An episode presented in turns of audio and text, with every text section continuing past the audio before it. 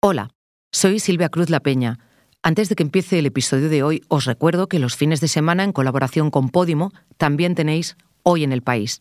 En el episodio de ayer... Y yo me acuerdo cuando iban subiendo las torres, cómo los vecinos se iban asustando, que les iban quitando el sol. Les iba desapareciendo el horizonte, les iba desapareciendo. Y había una señora que decía, es que me desaparece la vida. Mi compañero Dani Sousa nos trajo la historia de San Cristóbal, el barrio que quedará atrapado entre los rascacielos planeados en la operación Madrid Nuevo Norte, un megaproyecto urbanístico que se alarga desde hace tres décadas y que pretende convertir la zona en la nueva City financiera de la capital española. Ahora sí, vamos con el episodio de hoy. Hace unos días el Tribunal Penal Internacional emitió una orden histórica, la del arresto contra Vladimir Putin por el traslado forzoso de miles de niños ucranios a Rusia. Aunque el presidente ruso no irá a la cárcel mientras esté en el poder, eso puede cambiar. Y de momento Putin no puede pisar 123 países. No hay vuelta atrás. Llevará para siempre la marca de haber sido acusado de crimen de guerra. Soy Ana Fuentes. Hoy en el país, lo que ya no puede hacer Putin.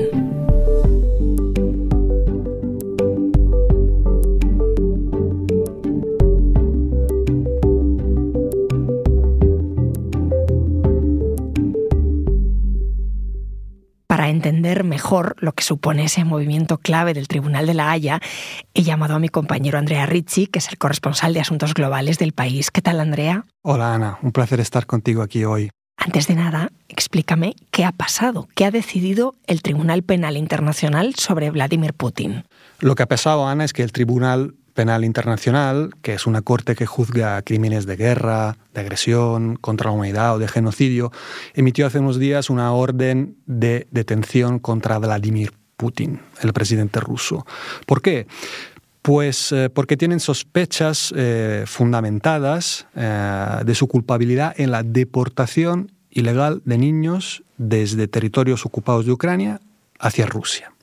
No está solo en esta acusación, hay también otra persona acusada, es la comisionada del Kremlin para los derechos del niño, se llama María Lvova Belova. Para que te hagas una idea, el gobierno ucranio cifra en más de 16.000 los menores que han sido deportados desde el país eh, hacia Rusia eh, desde que ha empezado la invasión, en febrero del año pasado. Bien, tras revisar las pruebas presentadas por la Fiscalía, los jueces de esta Corte Internacional han considerado que había suficientes elementos como para emitir esta orden de detención. Y esto es lo que ha pasado. Eh, sin duda una decisión con uh, características uh, de mucho peso y trascendental. ¿Por qué dices que es una decisión tan importante, la del Tribunal Penal Internacional? Lo es porque creo que da un gran impulso al esfuerzo para tratar de juzgar crímenes de guerras en Ucrania. Es un esfuerzo complejo que se enfrenta a enormes dificultades y que discurre en distintos planos. Tenemos por un lado los fiscales de Ucrania y las cortes de Ucrania que investigan por un lado y juzgan. Eh, ya ha habido algunos casos, pero claro, sus capacidades y su alcance es insuficiente. Por otra parte tenemos la Unión Europea, que también se está activando en esta materia, ha puesto en marcha un centro internacional para el enjuiciamiento del crimen de agresión en Ucrania. Se marca dentro de las estructuras de la Unión Europea y también está empezando a ocuparse de recopilar pruebas, investigar lo ocurrido en Ucrania. Y tenemos un tercer carril potencial que es el de la jurisdicción de países que mmm, podrían activarse porque contemplan el concepto de jurisdicción universal. Y esto podría ser en el futuro también un camino para tratar de juzgar lo ocurrido en Ucrania.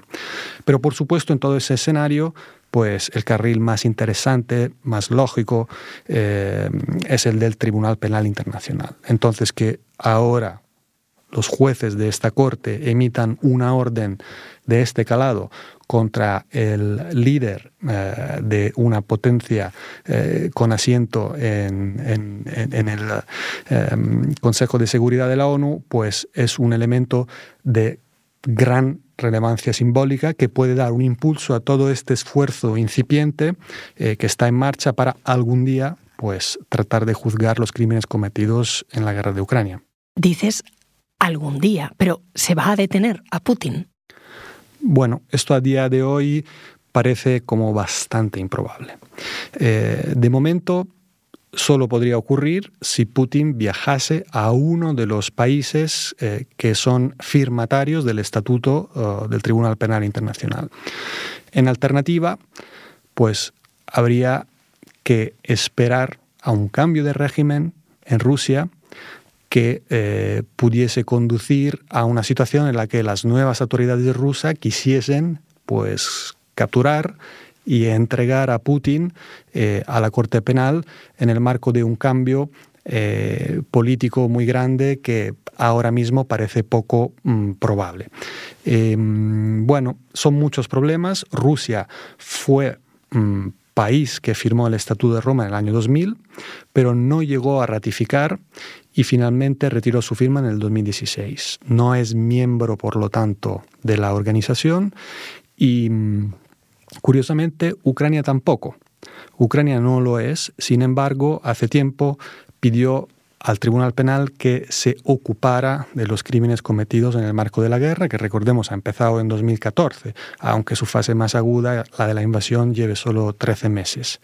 Entonces, esta es la situación y ahora mismo pues eh, no parece probable que acabe detenido y el Tribunal Penal Internacional, por su parte, no dispone de los medios para ejecutar la orden de detención eh, de forma autónoma. Vamos por partes. Entonces, Putin sabe que se arriesga a que le detengan si pone un pie en cualquier país que forme parte del Tribunal de la Haya. Y, Andrea, ¿de cuántos países estamos hablando? Por entender la limitación real que le supone esto al presidente ruso. Pues hablamos de dos tercios de la comunidad internacional. Son 123 los países que firmaron en su momento el Estatuto de Roma para la creación del Tribunal Penal Internacional. Por lo tanto, si Putin pisa alguno de estos 123 países, se expone a que las autoridades nacionales le detengan y, lo puedan extraditar para que sea después juzgado en La Haya. Eso, naturalmente, depende de que los países firmantes del Estatuto de Roma se presten a hacerlo. Hace falta eh, una cooperación en ese sentido. Eh, cabe señalar que probablemente a muchos de esos 123 países Putin no hubiese ido de todas formas. Em, por ejemplo, los países de la UE son todos firmantes y ahora mismo no es muy imaginable que Putin quisiera viajar a Francia o, a Alemania o a Italia. Em, pero atención, en los 123 también hay muchos países de gran interés geopolítico para Rusia, países africanos, países, bueno, obviamente de todo el mundo, tratándose de dos tercios de la comunidad internacional, incluido, por ejemplo, dos países importantes del BRICS, esta asociación en la que Rusia, China, eh, pues trata junto con la India, Brasil y Sudáfrica impulsar pues un reequilibrio de las relaciones internacionales. Pues bien, Brasil y Sudáfrica Ambos son firmantes del Estatuto de Roma, son por tanto miembros del Tribunal Penal Internacional. ¿Qué significa esto? Que, por ejemplo, en la próxima cumbre de esta eh, institución, que está previsto que se celebre en Sudáfrica, bueno, pues Putin eh, podría, eh, si decidiese ir, podría haberse detenido. Y esto claramente, claramente es un problema y tendrá que pensar muy bien sus pasos internacionales en el futuro si, por ejemplo, mm, se le ocurriera venir a España, es por entender, el gobierno tendría obligación de cooperar y detenerlo, es decir, esos 123 países tienen obligación de colaborar con el tribunal. Sí, hay una obligación están obligados a detener a alguien sobre mm, el que pese una orden de detención. Sin embargo, lo que ocurre es que el TPI, por un lado, no dispone de fuerzas propias para ejecutar esto y por el otro tampoco dispone, y esto es lo relevante en el caso de la cooperación de los Estados miembros, no dispone de mecanismos para ejercer presión para que esto ocurra o de represalias si esto no ocurre. Y, esto claramente es un problema. Así que hay una obligación formal, pero no, no hay medios, digamos, para eh, forzarla. Y en su historia el TPI eh, pues, ha emitido órdenes de detención em, dirigidos a 38 personas y hasta la fecha son 21 las que han sido capturadas, extraditadas y juzgadas. Hay otras 14 que siguen siendo fugitivas y unos otros que han muerto durante el proceso. ¿Esto qué consecuencias tiene para Rusia? ¿Se va a quedar todavía más aislada? Sin duda es un hecho que reduce el margen de maniobra para, Rusia. Eh, de entrada porque como, como hemos visto, pues reduce la capacidad de proyección de su líder en una parte importante del mundo. Pero también porque puede haber otros líderes y estoy pensando mm, en, dirigentes de instituciones internacionales, por ejemplo, que podrían tener grandes reparos en em, reunirse con un líder sobre el que pesa una orden de detención del Tribunal Penal Internacional. Por lo tanto, esto claramente es un nuevo paso eh, que reduce el margen de maniobra de Rusia y de su liderazgo. Dicho lo cual, esto no significa que Putin esté aislado. Esto no es así. Si recordamos la votación en la Asamblea General de la ONU acerca de la invasión de Rusia contra Ucrania, recordaremos que junto con un pequeño puñado de dictaduras que votaron a favor de Rusia, hubo un grupo bastante consistente de países, 35 para ser exactos, que se abstuvieron. Entre ellos países tan importantes como China o la India. Y también hay muchos otros países que votaron en contra, pero que no han dado el paso a sancionar eh, económicamente a Rusia y que están más que dispuestos en seguir manteniendo lazos y cooperación, con lo cual hay una parte importante del mundo con el que Putin todavía puede actuar. Y este año, para hacer un ejemplo, eh, tenemos el G20 que por turno la presidencia corresponde a la India, pues bueno, Putin podrá perfectamente ir, si es que lo quiere, a esa cumbre en Nueva Delhi en septiembre. Volviendo a los dos supuestos que mencionabas en los que se puede detener a Putin, el segundo era que hubiera un cambio de régimen en Rusia que permitiera su extradición.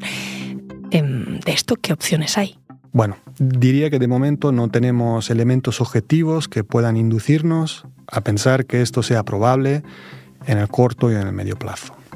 Por supuesto, hay un segmento de la sociedad rusa que discrepa de cómo Putin está ejerciendo su liderazgo, pero diría que la represión brutal que el régimen ha aplicado desde hace años ha logrado quebrar su empuje.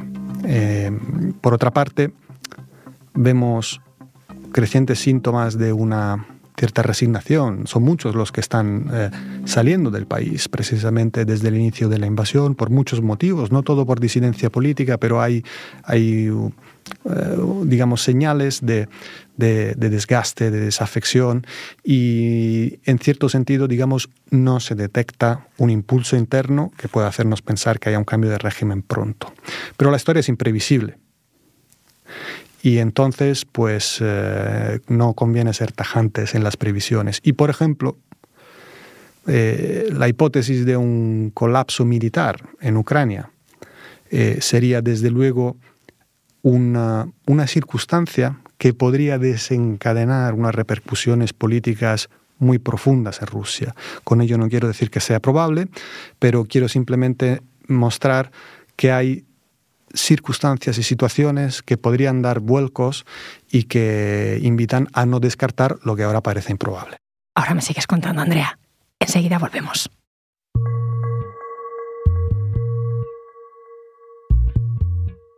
Estábamos hablando, Andrea, de lo que supone para el presidente ruso Vladimir Putin y para Rusia la decisión tan importante del Tribunal Penal Internacional, esa orden de arresto. ¿Esto ha ocurrido antes con algún dirigente político? Sí, Ana. Eh, Putin es el tercer presidente en ejercicio que ha recibido una orden de detención por parte de la TPI. Los otros fueron Omar al-Bashir de Sudán y Muammar Gaddafi de Libia. Eh, Bashir fue enjuiciado en 2009 por el TPI. Y bueno, pues cabe señalar que siguió en el poder durante una década, pese a ello, y que en esa década viajó a numerosos países, entre ellos al medio menos media docena de firmantes del estatuto. Y nadie lo detuvo. Nadie lo detuvo. Nadie lo detuvo y esto es un poco una, una, señal que nos muestra las dificultades de llevar a cabo esto. Incluso países firmantes se negaron con razones políticas y, bueno, sustancialmente no pasó nada. Y mm, en el caso de Gaddafi, pues es un poco diferente porque la orden de detención fue emitida poco antes de que finalmente muriera en el medio del conflicto en ese país en 2011. Hablando de procesos internacionales de crímenes de guerra, tú estuviste cubriendo hace 12 años, en 2011, la captura en Serbia del comandante en jefe del ejército serbio de Bosnia, Ratko Mladic. Así es. Lo buscaba en ese caso el Tribunal Penal Internacional para la antigua, antigua Yugoslavia, también una institución internacional que quería juzgarle por acusaciones terribles eh, relacionadas con hechos eh, ocurridos durante las guerras en los Balcanes en los 90. Durante muchos años, después del fin de la guerra, Mladic estuvo escondiéndose exitosamente. No sabemos exactamente dónde, eh, pero con toda probabilidad entre Serbia o en algún momento quizá en la parte serbia de Bosnia. Y sin duda pudo valerse de la complicidad de muchas personas para lograr permanecer em, pues, eh, oculto durante tantos años. Pero finalmente algo cambió. En Serbia, entonces, eh, pues se produjo un cambio de liderazgo político. Eh, los dirigentes que estaban al mando del país en ese momento tenían una clara puesta pro-europea. Entendieron que no era posible seguir adelante teniendo a esta persona todavía fugitiva. Y, las cosas cambiaron y le detuvieron. Le detuvieron en un pequeño pueblo que se llama Lazarevo, que entonces tenía unas unos 3.000 habitantes. Y, y, bueno, pues el hombre residía en una casita bastante modesta, pero no especialmente aislada. Estaba ahí en el pueblo. Y al verla, la verdad que uno se preguntaba cómo podía ser posible que estuviese alguien como Mladic escondido allí sin que los demás supiesen. Con lo cual, esa pregunta conduce a otras. Eh, sin embargo, al final lo que ocurrió es que le tuvieron, le entregaron y después fue condenado. Fue condenado por el, el genocidio de Srebrenica del año 95, entre otras monstruosidades. Y Mladic es, por tanto, yo creo, el ejemplo de que, aunque a veces cueste mucho tiempo, la justicia internacional puede llegar a resultados. ¿Y podríamos ver una carambola de la historia así con Putin? Bueno, no es fácil. Por su historia y características, Rusia es sin duda muy diferente de lo que puede ser el caso serbio. Pero, desde luego, no puede descartarse que algún día esto ocurra. La orden del Tribunal Penal Internacional, como me contabas, se ha centrado en el papel de Putin en el secuestro de niños ucranios que han sido deportados a Rusia, deportaciones forzosas. Pero los fiscales en Ucrania dicen, tengo por aquí el dato, que mm, tienen conocimiento de más de 72.000 crímenes de guerra, incluidos algunos que han provocado la muerte de unos 10.000 civiles. ¿Por esto a Putin se le puede juzgar? Por supuesto. La orden de detención que ha sido emitida tiene un cargo específico, pero esto no agota las posibilidades. Dentro de las competencias del Tribunal Penal Internacional hay otras mm, casuísticas que son válidas, incluida la de genocidio. Por lo tanto, lo que ha ocurrido es que los fiscales han intentado eh, construir pruebas solventes en un abanico de opciones y en esta específica, la cuestión de los niños deportados, es donde han logrado acumular la mm, cantidad más convincente de pruebas. Y esto es lo que han presentado ante, ante los jueces, que han considerado que en efecto era suficiente para que hubiese eh, una, digamos, una sospecha más que fundamentada de culpabilidad eh, de la persona en cuestión y han procedido por esa vía. Pero esto no descarta que pueda haber otras vías en el futuro. La cuestión entonces es que, como decíamos antes, desde fiscales ucranios, hasta iniciativas de la UE o de la Haya, ya hay profesionales de la justicia que están tratando de recopilar pruebas. Y precisamente unos pocos días después de la emisión de la orden de detención, ha habido un acuerdo entre Ucrania y el Tribunal Penal Internacional para establecer una sede de esta institución en territorio ucranio. Bien, tenemos todas estas iniciativas. Mientras la guerra sigue, y desgraciadamente es más que probable que se sigan cometiendo crímenes terribles y que las cifras que tú has mencionado puedan ir a más. Pero yo pienso que esta orden de detención que ha sido emitida hace unos días puede representar un gran impulso para que estos esfuerzos incipientes que ya están en marcha vayan a más. Vayan a más, que haya, digamos, un, eh, un aliento, un nuevo ánimo en los esfuerzos para lograr algún día eh, hacer justicia en esta guerra.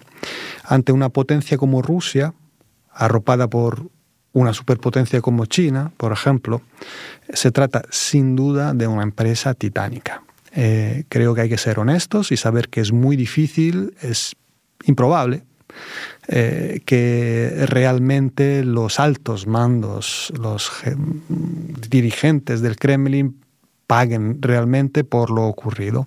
Sin embargo, esto no es y no puede ser motivo para rendirse.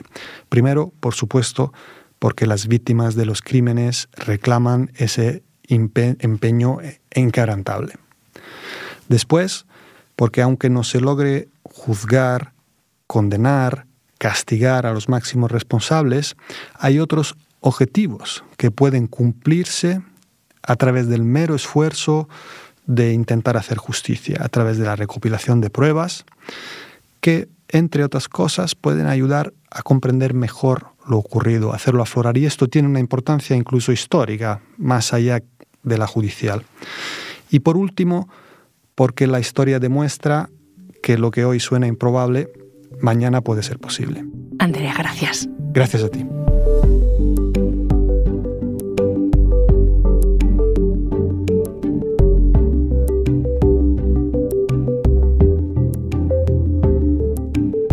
Este episodio lo he realizado yo, Ana Fuentes. El diseño de sonido es de Nicolás Chabertidis. La edición es de Ana Rivera y la dirección de Silvia Cruz La Peña. Esto ha sido Hoy en el País. Mañana volvemos con más historias. Gracias por escuchar.